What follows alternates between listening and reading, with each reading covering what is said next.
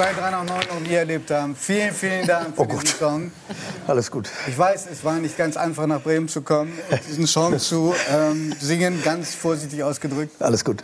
Danke. Ähm, nach so einem Auftritt musst du erstmal Luft holen, brauchst Bisschen, ja, ja. Ich versuche dann eine möglichst lange Ja. Frage zu stellen. Ich bin sowieso berüchtigt für lange Gut, Anläufe. ich lausche. Ich Ruhe.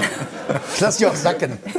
Also diese, das ist äh, für 3 nach 9 auch ein besonderer Tag, weil es ist der Erscheinungstag deines neuen Albums, das 16. Album. Ähm, und dieses Album wurde aufgenommen erst im wunderschönen Umbrien, dann später in äh, Schweden vervollkommt. Und dieser, da würde mich, hat mich die ganze Zeit, als ich das gehört habe, gerade diesen Song, habe ich mich gefragt, war das eigentlich bevor der Krieg ausbrach, bevor die Russen die Ukraine überfallen haben und wir alle so in Angst waren? Oder war das schon äh, danach? Also wir haben begonnen in Italien, das war der Einstieg. Sind dann nach Visby gegangen in Schweden, da fuhren die ersten Kriegsschiffe auch im Hafen an. In Schweden, weil Gotland ja direkt Kaliningrad gegenüber liegt. Früher Königsberg? Schweden, Schweden, sind da sehr, Schweden sind da sehr, sehr nervös. Und da, den, die, Musik hatte ich vorher geschrieben, aber den Text habe ich danach geschrieben. Und der Text kommt jetzt schon aus den letzten ja, sechs Monaten, sieben Monaten. Das heißt, es greift auch die Das greift schon die Situation der Ukraine. Also wir haben in der Corona-Zeit angefangen und dann kam der Krieg und ja. Also insofern hat das schon damit zu tun. Ich habe in diesem Song, jeder, das ist ja das Schöne an Songs, jeder projiziert was Eigenes äh, rein. Ich habe den Versuch gesehen, in dieser Zeit, die so angstbesetzt ist, äh, was zu finden, was auch Mut gibt. Und ich habe auf der anderen Seite, weil wir uns natürlich versucht haben, so gut wie möglich auf dich vorzubereiten, Okay. auch etwas aus deiner Familiengeschichte äh, entdeckt. Nämlich, du musst einen Vater gehabt haben, der dich ähm, geprägt hat, mit Kraft und Optimismus ins Leben zu schauen. Äh, du hast mal gesagt, dass dein Vater war wie einer, der immer nur ins Vollkorn beißt und diese Kraft hat. Und äh, ist das eine Überinterpretation oder würdest du sagen, das, was du selber mitbringst an Optimismus und an Kraft, verdankst du auch deinem Vater, der es nicht leicht gehabt hat im Leben? Ja, mit Sicherheit. Also mein Vater war wirklich ein absolutes Urgestein an Lebensfreude. Hatte seinen eigenen Vater verloren, als er vier Jahre alt war. Der musste, mein Urgroßvater war Bergwerksdirektor, der musste einsteigen in die Grube, war ein Gaseinbruch da, war mein Vater stand mit seiner Mutter oben am, am Rand und er war sofort tot. Dann hat er seinen Arm verloren in, in Stalingrad. Mein Vater hatte nur einen Arm. Hat man ihm nicht angesehen. Ich wusste mit sieben Jahren, bis, er, bis ich sieben war, nicht, dass er nur einen Arm hatte. Und war ein irrer Charmeur, ein wahnsinniger Charmeur. Und war eine, ja, meine Mutter das Einzige, was ich, meine Mutter war sehr preußisch, sie kam eben aus Estland, aber war sehr zugeknüpft. Sie kam aus Tallinn, aus Estland, war relativ zugeknüpft. Kann man aber das musikalische Talent. Das kommt von meiner Mutter, ja. meine Mutter spielt auch Gitarre und mein Großvater spielt also auch Cello und Geige und alles. Aber mein Vater war halt ein ein Lebensfreund und liebte Menschen. Auf jeden Fall das Einzige, was meine Mutter jemals über meinen Vater sagte, war bei ihrem 70. Geburtstag, dass ein Mensch so fröhlich sein kann. Das ist ungewöhnlich. Also er hatte eine hohe Lebensfreude, sagte auch immer, wir sind vergnügt und haben es gar nicht nötig. Er war jetzt kein Witzeerzähler, er war jetzt auch nicht, der rannte jetzt nicht wie so ein albernes Etwas durch die Gegend, er war auch relativ streng. Aber er hat das Leben wohl begriffen in der Demut, was, was das Leben einfach mitbringt. Als er dann, als dann mein Bruder, der Mitte, also dann seinen Sohn noch verlor, dann da wurde es eng. Aber bis dahin war er wirklich ein Urgestein und war liebte Menschen, rauchte, soff, trank, aß gerne. Meine Mutter kochte zum Glück wie auch wie brillant und äh, hat sie die Liebe über das Kochen gezeigt, meinem Vater. Lange Rede kurzer Sinn, ich höre da noch auf, ich muss mich ein bisschen runterkühlen. Weil ich bin, äh, er war wirklich ein wunderbarer Mann. Er war ein wunderbarer Mann und, äh, und ich habe ihn nur zweimal weinen gesehen in, mein, in meinem Leben. Wir hatten sehr viele Gäste zu Hause, wir hatten ein sehr offenes Haus und beide Male nur vor Glück, weil er sagt, es ist so schön heute Abend. Oh. War wirklich, aber er war ein Tier. Er war kein, er war kein, er war beileibe kein Waldhai, aber er war ein richtiger, richtiges Tier. Aber und er war ein richtiges, hat das Leben geliebt und sagte auch den schönen Satz: äh, Wenn man älter wird, wird man immer toller, immer stolzer, immer kräftiger als Baum. Ich wachse, ich wachse, werde immer toller wie ein alter Baum. Und irgendwann kippe ich um und dann seid ihr hoffentlich groß genug im Schatten aufgewachsen. Aber er fand sich, er fand sich hinreißen. Er sagte auch immer, dass ein Mann allein so schön sein kann, wäre ungewöhnlich. Danke, danke.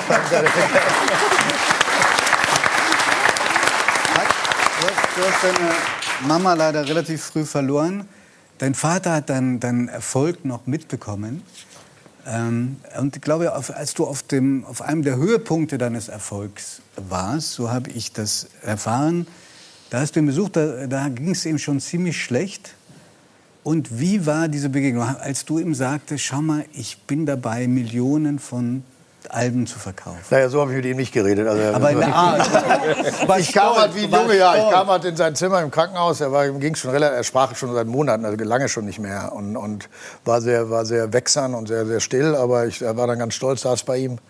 Und habe natürlich von Mensch. Stolz.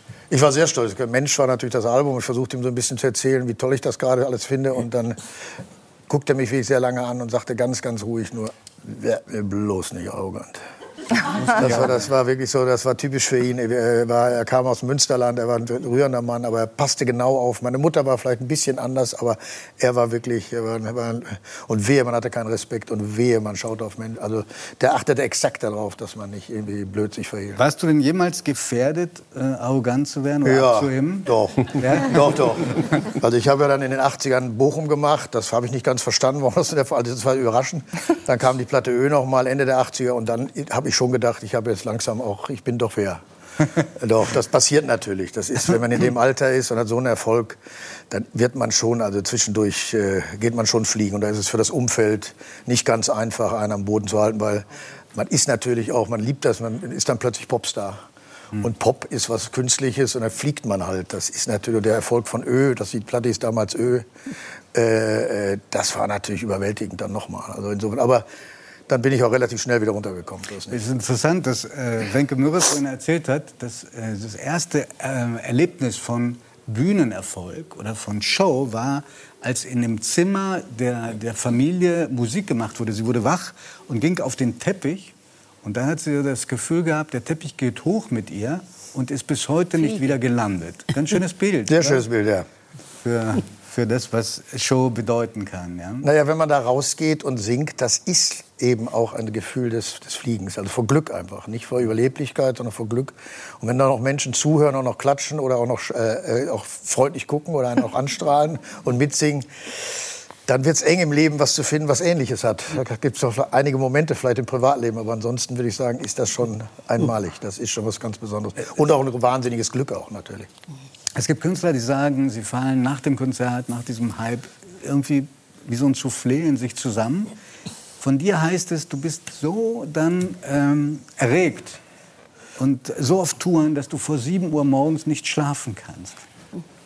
Naja, der wahre Rock'n'Roll findet nach dem Konzert statt. Also das Konzert ist das Vorspiel, da wird das Adrenalin hochgefahren das heißt und danach geht's ab. Das ist deswegen, das nennt man Rock'n'Roll. Und heute gibt es natürlich überall Handys. Früher gab es keine Handys. Dann ging das Theater halt los. Also das möchte man, da, da hat man sich ausgetobt. Also das ging dann halt rund um die Uhr. Ich habe ich hab auf der Sprünge-Tour in den 80ern, glaube ich, 96 Konzerte gespielt und davon keine Nacht geschlafen. Also das ist aber einfach ein einziger Rausch. Das ist, äh, das ist das ist Rock'n'Roll, darum geht's. Es geht nicht um auf, die Leute denken immer, Rock'n'Roll findet auf der Bühne statt. Die, der, das wahre Rock'n'Roll-Leben findet hinter der Bühne statt, danach. Das ist der Spaß an dem Ganzen. Heute auch noch? Bei den Fußballern auch. Wirklich? Und heute auch noch? Heute würde ich sagen, wird es etwas enger.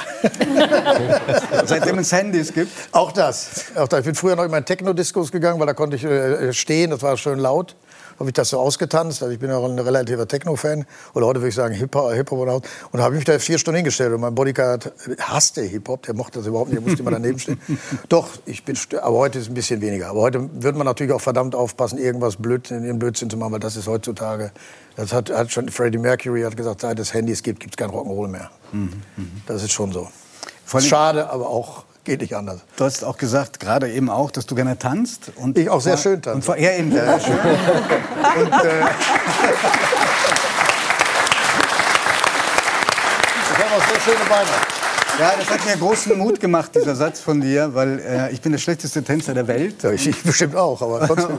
wir, wir, wir, gehen da mal in einen Contest und wir haben aber einige deiner schönsten Songs so zusammengeschnitten und da sieht man dich auch hinreißend tanzen. Nee. Hätte von mir sein können. Ist das? Wenn wir gemeinsam reinschauen, wenn das funktioniert. Ja.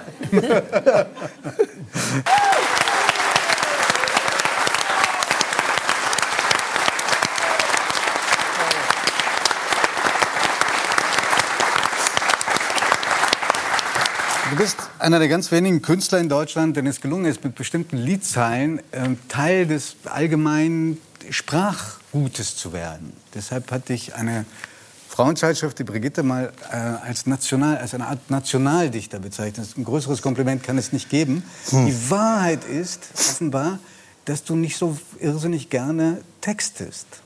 Naja, der Vorgang des Textes, ich schreibe halt wahnsinnig gerne, am liebsten singe ich, dann schreibe ich auch sehr gerne Musik, aber wenn ich an Texten muss, das ist als Vorgang nicht so schön.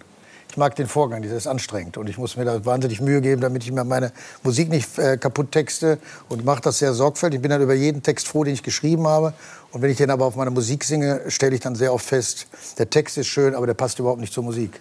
Und das ist wahnsinnig frustrierend. Und ich, das ist so ähnlich, als wenn man in den Laden geht und findet ein unheimlich schönes Jackett und auch einen schönen Pulli und sagt, boah, das sieht richtig gut aus. Dann geht man in die Umkleidekabine, zieht das an, sieht, das war ein schönes Jackett, steht hier aber nicht. Also das ist ein bisschen, also ist hast du, wenn Flugzeuge im Bauch, ja, gib mir mein Herz zurück, du brauchst meine Liebe nicht, wenn du das schreibst, hast du da so ein Gefühl dafür, das ist ein Satz, der bleiben könnte? Der nee. zum, zum Nein. Nein, ich bin froh, dass ich einen Text geschrieben habe. Oder Männer.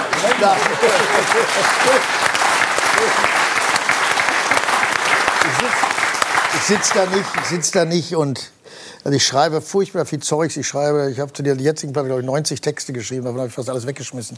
Nee, ich, ich sitze da und verzweifle an. Also Bochum, ich komme aus dir, Bochum, ich hänge aus dir, ah, will ich heute nicht mehr durchgehen lassen, glaube ich. also, nein, früher, ich bin froh, wenn der Text fertig ist und, und, und, und dass ich was zu singen habe und dann gehe ich raus. Und, aber ich gebe mir sehr viel Mühe. Also nicht, das klingt jetzt so lapidar. Ich also mir wenn umso der, mehr wenn der reinkommt, der Text, dann, wenn das aufs Album kommt, dann, dann muss ist er, er lange ich mir dran gefeilt. bis dahin schon sehr viel Mühe gegeben. Was ist Banane Deutsch? Bananetext ist, ist, wenn ich ein Lied singe mit, mit so einem Denglisch, also mit so einem denglischen Text, so singe ich alle meine Lieder. Ich singe alle meine Lieder mit dem denglischen Text. Im nehm die auch auf. Im ersten Durchgang? Komplett, nehme die auch auf, mach die Musik, arrangiere die Musik bis zu Ende und dann ist alles fertig und dann muss ich texten. Aber wie, wie, wie, was darf man sich unter Banane Deutsch vorstellen?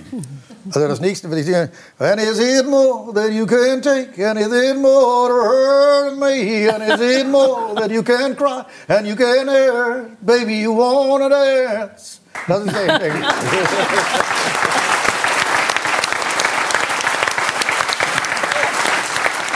die, Geschichte, ist die Geschichte wahr, dass irgendeine Plattenfirma dich mal zwingen wollte, deutlicher auszusprechen bei, einer, äh, also, bei einem Song? Es gab die Szene, also erstmal muss man wissen, Männer wurde früher vom Radio nicht gespielt, als es rauskam. Wegen welcher Zeile? Nee, die, die verstehen den nicht. Die verstehen den nicht? Wirklich, das ist kein Witz. Und dann, dann war ich bei meiner, Pla ich war ja völlig erfolglos, weil meine, ersten meine erste Plattenfirma kündigte mir, weil sie sagte, aus dem wird nichts. Und die Leute hatten auch das Boot damals gesehen und schrieben mir auch, sie sind so nett. Wo sie Schauspieler waren? Sie sind so nett im Film, aber ihre Texte sind furchtbar.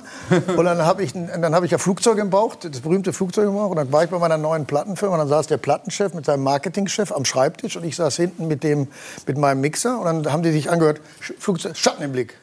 Da hat der eine mal gesagt, verstehst du was? Nee, immer, nee, nee, nochmal. Was? da habe ich gesagt, ja, Moment, ist alles gut, ich, wir mischen das nochmal neu. Wir mischen das nochmal neu. Und dann bin ich mit dem Harald Lepschis, so hieß der, und dann sind wir, das Studio war in der EMI, also in dem Bau. Da kommen wir EMI, die... EMI, genau.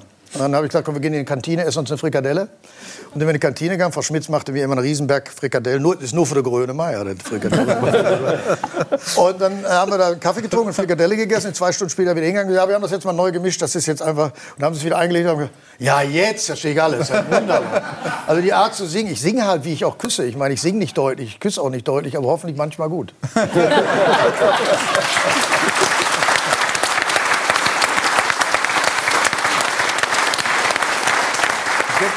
Song auf deinem neuen Album, was ich besonders gerne mag. Das heißt Tau. Und da habe ich mir einen äh, für mich wunderschönen Satz rausgeschrieben. Manchmal legt der Tau sich auf mich und dann werde ich leise traurig. Hast du neben dem Optimismus, neben dieser Kraft, die du ausstrahlst, kennst du Melancholie, depressive Momente? Ja, ich glaube, nur wenn man das, nur wenn man die kennt, versteht man, warum die, kann man das Glück so genießen mit der Freude und der Demut. Mhm. Also nur deswegen. Das ist, glaube ich, das ist das Seitengewürz der Freude, der Urfreude. Mhm. Klar, natürlich kenne ich das. Ich renne jetzt nicht durch die Gegend und schaue mir von morgens bis abends auf die Schenkel. Also natürlich, und ich mal aufgrund meiner Geschichte, aber auch in, vor, vor meiner Geschichte, aber auch natürlich auf meiner Geschichte habe ich natürlich auch gelernt, was das Leben noch für andere Dinge birgt in sich. Also so ist es nicht. Also ich, mhm. nee, nee. Aber ich glaube, das ist. Und dann jetzt geht ja weiter das Lied, weil ich glaube nicht, dass es so schön ist, wie es ist. Das ist ja genau der Weiter. Manche legt der Tau sich auf mich und ich werde leise traurig, weil ich glaube es nicht, dass alles so schön ist, wie es ist. Das ist diese Melancholie, die manchmal mitschwingt. Ja. Und schaffst du es an solchen Tagen auch ans Klavier zu gehen? Ich gehe mal ans Klavier. Ich setze jeden, jeden Tag, jeden eine Tag. Stunde. So wie ich gerade gesungen habe, so träller ich den ganzen. Ich singe auch meine die Lieder von der Platte bis heute am Klavier nur auf Englisch, nie mit meinem Text. Und ich singe so immer was Neues, immer so Radebrechen. Ich klimper die ganzen Jahre, ich singe jeden Tag. Immer. Ich singe viele zwei Stunden, eine Stunde, dann geht es mir gut danach. Und ich stehe mal wieder auf, setze mich wieder hin, dann stehe ich wieder auf. Und zum Leidwesen meiner Familie und auch den Nachbarn singe ich manchmal auch ein Lied 300 Mal oder 200 Mal.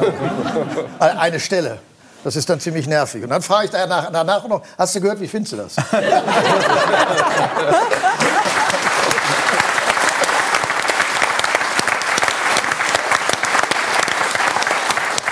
Was hast du da als Reaktion schon bekommen? Ich habe mal, ich, ich, wohnte mal in Köln über Alan Banks, der hat früher den Rockpalast Oh, der, der, legendäre Moderator, genau. auch hier hatte, oft Gast gewesen. Und ich habe früher mit Kopfhörern geschrieben, so, hatte Kopfhörer auf, Mikrofon, hatte, hörte mich und hatte dann so ein Keyboard. Also man hörte immer nur... Und ich war, mal, war, kam betrunken nach Hause, machte das wieder und dann rief er mich an und sagte, Hi Herbert. Ich sage, Hi Alan, what's up? Yeah, do you hear that? Do you hear this kind of howling? There's some howling. Und ich so... No, don't hear anything. Or maybe the Sannyasins are meditating around the corner. die, ich, ja, die, also die, als ich noch in Wohnung wohnte, war das für die Nachbarn nicht schön. ich habe mir dann, hoffentlich hatte ich dann Erfolg, dann konnte ich mir ein Haus leisten. In welches Medium man im Moment auch schaut, überall bist du präsent. Heute haben die Kollegen vom SZ-Magazin ähm, tolles Experiment präsentiert. Sie haben nämlich versucht, äh, mit Hilfe der künstlichen Intelligenz Texte von dir äh, herzustellen, die klangen schon ganz gut, oder? Also klingen nicht, aber die, also sag mal, das, das hätte Grönemeyer sein können. Nee, das sage ich ja klipp und klar. Weiß Gott nicht. Nein, ich denke, das Schöne am Menschen ist, wir sind halt unperfekt, wir sind ungeschickt, wir sind verkrampft, wir sind verzweifelt, wir sind albern, wir haben Witz, wir haben Humor. Wir, äh, das kann eine Maschine, das muss noch viel lernen. Das ist, wir schreiben ja nicht, das ist ja kein intellektueller Vorgang, das ist ja nicht Mathematik, was wir machen. Wenn wir Texte schreiben oder Kunst machen, oder Gerd Richter hat auch wunderschön gesagt, wenn er beginnt ein Bild zu malen, der Maler hat gesagt, dann ist es, als wenn man einen Blinden in den Wald schickt. Er weiß nicht, was er malt. Ich weiß auch nicht, wenn ich texte, was ich texte. Ich hoffe, dass da was rauskommt, aber eine Maschine versucht das zu analysieren und denkt, das ist ein intellektueller Vorgang. Manchmal ist auch ein Text intellektuell, so ist nicht. Aber grundsätzlich ist das ein instinktiver Vorgang und geprägt von der Laune, von der Stimmung am Tag, der Zeit, seine eigene Verzweiflung, sein eigenes Glück, seine Albernheit. Das kriegt eine Maschine noch lange nicht hin, glaube ich. Da sind wir, die Maschine versucht uns die Seele rauszusaugen. Wir sind aber, zum Glück heißen wir Mensch, weil wir so imperfekt sind und deswegen wird sie das nicht so schnell schaffen. Am, am Schluss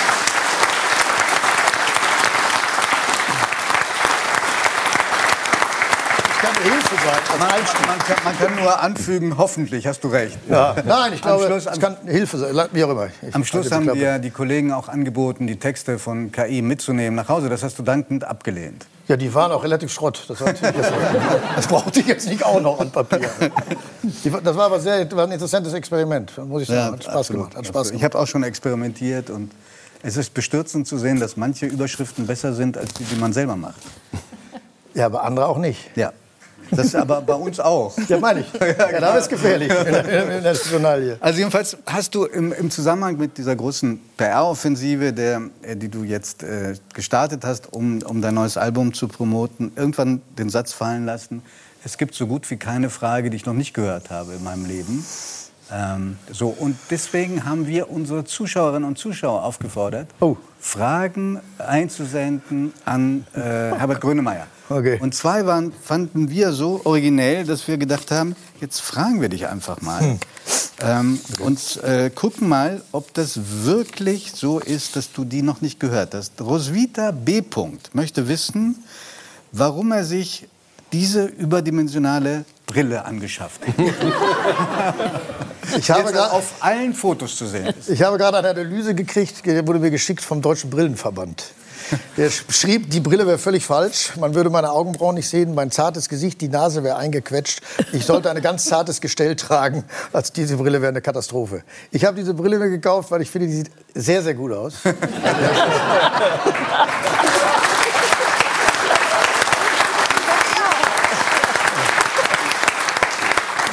Ich wollte mich auch beschützen, weil ohne Brille sehe ich noch besser aus.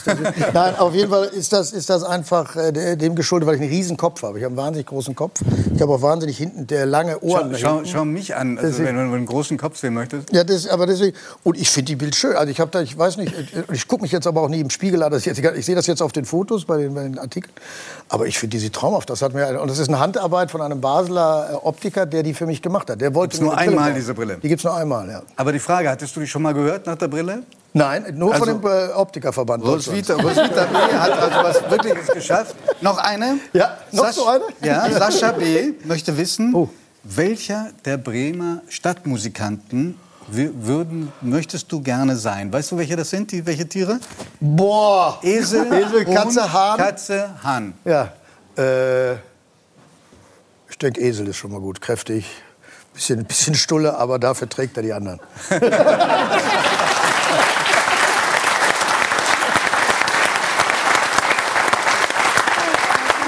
Und heute Abend sitzt hier ein Mann mit zwei Freundinnen, der schon in 105 Konzerten von dir war. Kannst du das vorstellen? Ich kenne den. Nee, ist das ein netter? Ja, ja, sehr nett. Ich kenne die ganze der sitzt da hinten. Ja, sehr nett.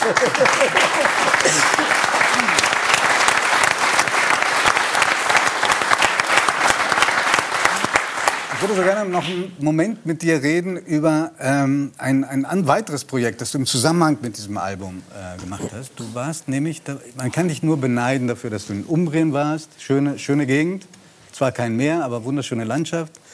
Und da hattest du und dein Produzent hatten eine Köchin, die euch versorgt hat täglich mit wunderbarsten Gerichte. Daraus ist ein Kochbuch entstanden Also, ja. mit dem schönen, schönen, schönen Titel Fatto a mano, also mit der Hand gemacht. Ja. Du hast das Vorwort geschrieben dazu. Ähm, und ähm, äh, da mh, habe ich mich gefragt,